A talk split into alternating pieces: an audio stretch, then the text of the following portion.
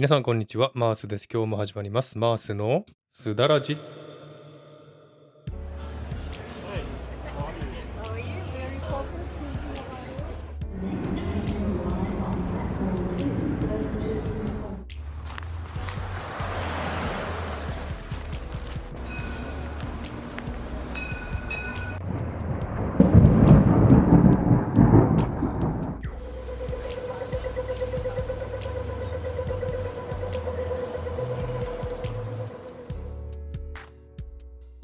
はい、えーこのマースのすだらじは一つのテーマに沿って台本なしのフリートークをするというコーナーです。気になったこと、考えていること、人生のこと、ちょっと重いテーマなど、その時その時にピンときた話ができたらいいなというコーナーです。すだは韓国語でおしゃべり、ラジはラジオ、おしゃべりラジオという感じで聞いていただければというふうに思っております。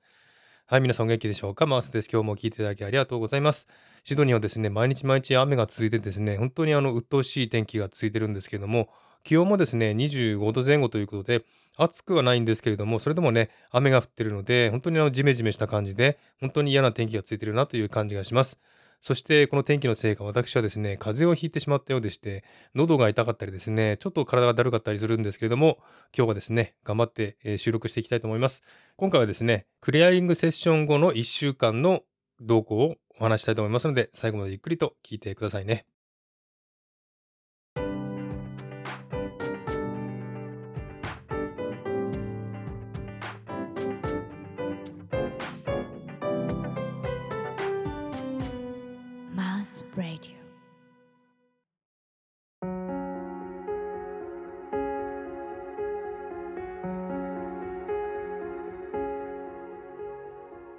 はい、えー先週ですね、えーあゆこさんによるクリアリングセッションを受けましたというお話をしましたが、皆さんは聞いていただけましたでしょうか？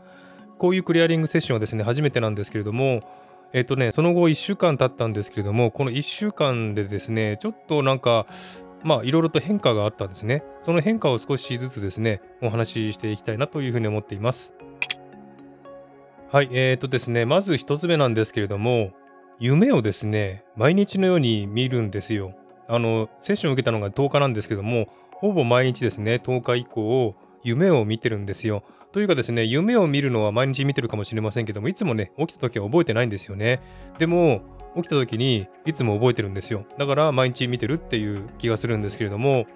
なんかね、本当にあの、夢をなんでこんなに見るのかなっていう感じがします。多分、眠りが浅いからかなというふうに思うんですけれども、まあ、なんでこんなにね、この時期に浅いのかなと思うと、やっぱりこのセッションのせいかなということも考えました。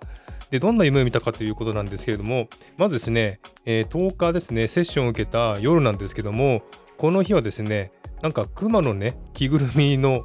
夢を見たんですよ。自分も、で、もう一人誰かいたんですけども、知らない人なんですけどもね、その人も熊の着ぐるみを着て、で、えっとね、何をしたか覚えてないんですけど、2人ともね、着ぐるみを着ながら何かをしてるんですよ。その夢を見たんですね。で、これ何の意味なのかなと思って、ちょっと調べてみたんですが、ちょっとね、該当するようなあのものがなかったので、どういう意味なのかわからないんですけれども、とりあえずですね、熊の着ぐるみを着ていた夢を見ました。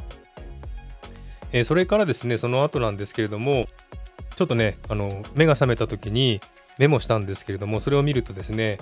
1月15日の早朝ですね、起きた時に夢を見たのを覚えてるので、その夢を書いたんですけれども、エレベーターが壊れて、ゆっくり登ったり落ちそうになったり、でも落ちなくて少しずつ上がって1階に着く。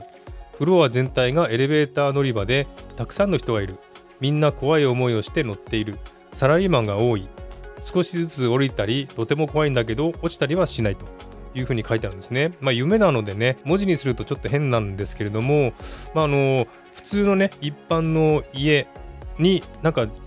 エレベーターがありまして、それがね、フロア全体がエレベーター乗り場なんですよ。なんか変ですけども。そのエレベーターに乗って、なんかどっかに移動するつもりなんですけども、エレベーターがちゃんと動かなくて、ガタガタガタって上に行ったり、下に行ったりって感じでですね、動いてるだけで、なかなかね、上に行ったり下に行ったりしないんですよね。で、乗ってる人はなぜか日本人のサラリーマンなんですよね。で、満員電車の風景にそっくりだったんですよ。みんなね、ぎゅうぎゅう詰めで、そのエレベーターに乗って、で、えフロア全体にね、その人がたくさんいてですね、で、えエレベーターがガタンガタンガタン上に上がったり、ガタンガタンガタン下に下がったりっていう感じで、なかなか進まなかったんですよね。で、こういったね、なんかちょっと変な夢見たんで、メモしたんですね。この15日の早朝ですね。で、これをちょっとで、ね、調べてみたら、やっぱりね、エレベーターっていうのは、自分のこの気持ちを表してるらしくてですね、上にね、ぐーんと上がるときは自分の気持ちが上昇してるらしくて、下に下がるときは自分の気持ちが下降してるらしいんですけども、このあまり動かないっていうのは、やっぱりね、自分の思い通りになってないという象徴なんだそうですね。なので、何かしら自分もね、えー、変わりたいんだけども変われないということを象徴してるのかなというふうに思いました。それからですね、1月16日午前1時に書いたこの夢なんですけれども、えー、これもね、よくわかんないんです。私もこれ覚えてないんですけれども、えー、古いキッコーマンの札に角あさみのコンサートのプレゼントが他のものと何度も繰り返してみて、点で終わってるんですよ これあの、あの覚えてるやつをですね、寝ぼけながらですね、書いたので、多分途中でね、書いて寝寝ちゃったんでしょうね、きっとね。で、古いキッコーマン、キッコーマンのなんだろう、醤油かなんかですかね、その札があって、そこにね、角あさみって皆さん知ってますか？あのー、ちょっとね、昭和時代に流行った歌手がいるんですけども、その歌手のコンサートのプレゼントがなんか書いてあったんでしょうね、きっとね。で、他のものと何度も繰り返し見てで終わってるんで、ちょっと意味わかんないんですけども、なんかそんな夢をね、見たんですよ。で、えー、毎日見てんですけども、あのメモできなかった日もあるんでね、ちょっとこれ以外はわからないんですけども、こんな感じでね、毎日夢を見るというね、これはちょっと自分にとっては、うん、ちょっと不思議というか、えー、珍しい現象なんですよね。私はあの夢を見るんでしょうけれども、朝になったら覚えてないんですよ。なんか夢見たなとは思ってたりするんですけども、何を見たか覚えてないということが多くて、夢ってね、記憶に残ってないんですよね。だから、こんなにね、毎日のように記憶に残ってるのは珍しいんですね。これもなんかセッションのおかげかなという気がします。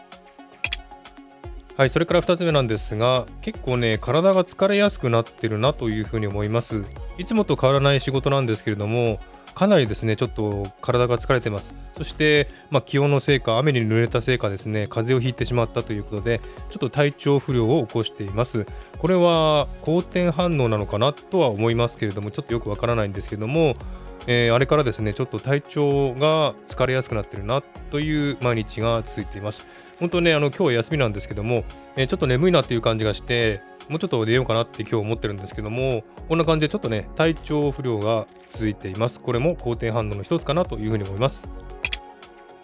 はい、えー、もう一つなんですけれども、えっと、セッションの時ですね、過去生にですね、修行僧がいるということを聞いて、それがね、ずっと頭に残ってるんですよ。今までね、えー、言われたことは過去生に牧師さんがいるとかですね、陰陽師をやってる人がいるとかですね、聞いたことあるんですが、みんなどっちかというとキリスト教系のものなんですが、今回はですね、修行僧というですね、仏教系の人がいるということを聞いて、ちょっとね、まあ、驚いたんですけれども、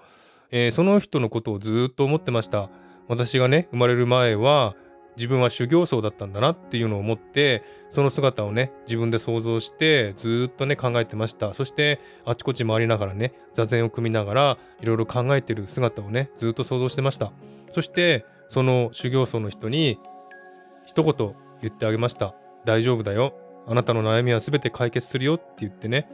慰めて癒してあげたんですね。なので多分その修行僧の時の気持ちは少しはね、解放されてるんじゃないかなっていうふうに思います。なので本当にね、過去世に修行僧がいるということを聞いて、ずっとね、その修行僧のことを頭に想像してました。で、それがね、まあ過去世の自分だったということだったらですね、本当にあの、うん、そういう人もですね、癒してあげて、その時の気持ちを解放してあげないといけないなっていうふうに思いました。で、その時はですね、その修行僧は、自分のね人生とか何で生まれてきたのかとかですね。そういうことをね深く考えていた人らしいので自分はねその時よりも全然ね人生について理解も深まったしいろいろとね分かることも知識も増えたので、えー、大丈夫だよっていうふうにねその人に向かって何度も何度も声をかけてあげました。なので本当にあのそのね行動が少しはね過去性自分の過去性のその気持ちに癒しを与えられたらなというふうに思いました。えそれがね、え3つ目のことです。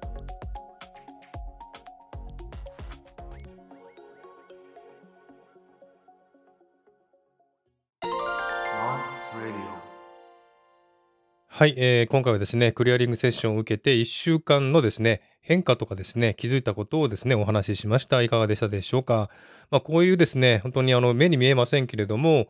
え、精神的なものとかですね、そういったものを変えようとすると、何かしらね、今まで古い考えとか古いものが出てきて、そして新しい自分に生まれ変わるという感じの経過なのかなというふうに感じました。なのでね、このセッションのおかげで少しずつね、自分は変化してるのかなというふうに感じました。皆さんもですね、ぜひ、あの、お時間ありましたら、愛子さんのセッションを受けてみてください。本当にあの、癒されますので、え精神的にもですね、変わると思いますので、ぜひですね、愛子さんのセッションですね、検討されてみてはいかがでしょうか。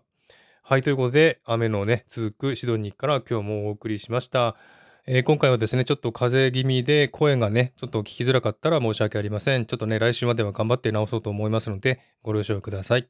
はい、ということで今回はこの辺で終わりにしたいと思います。今日も聞いていただきありがとうございました。このポッドキャストではフォロー、そしてお便りをお待ちしています。概要欄のメールフォーム、そして SNS の DM や Spotify のコメント欄でもお便りコメントをお待ちしています。またこのポッドキャストでは YouTube 版も配信しています。YouTube 版では音声配信を画像を使って分かりやすく見れるようになってますので、よろしかったらご覧ください。ではまた次回お会いしましょう。お相手はマースでした。Have a good weekend. えー、今の目標はですね、2拠点生活をね、実現するということなので、一生懸命ね、その現実を叶えようというふうに思っています。今後の経過を見守っていただければというふうに思っています。ではまた。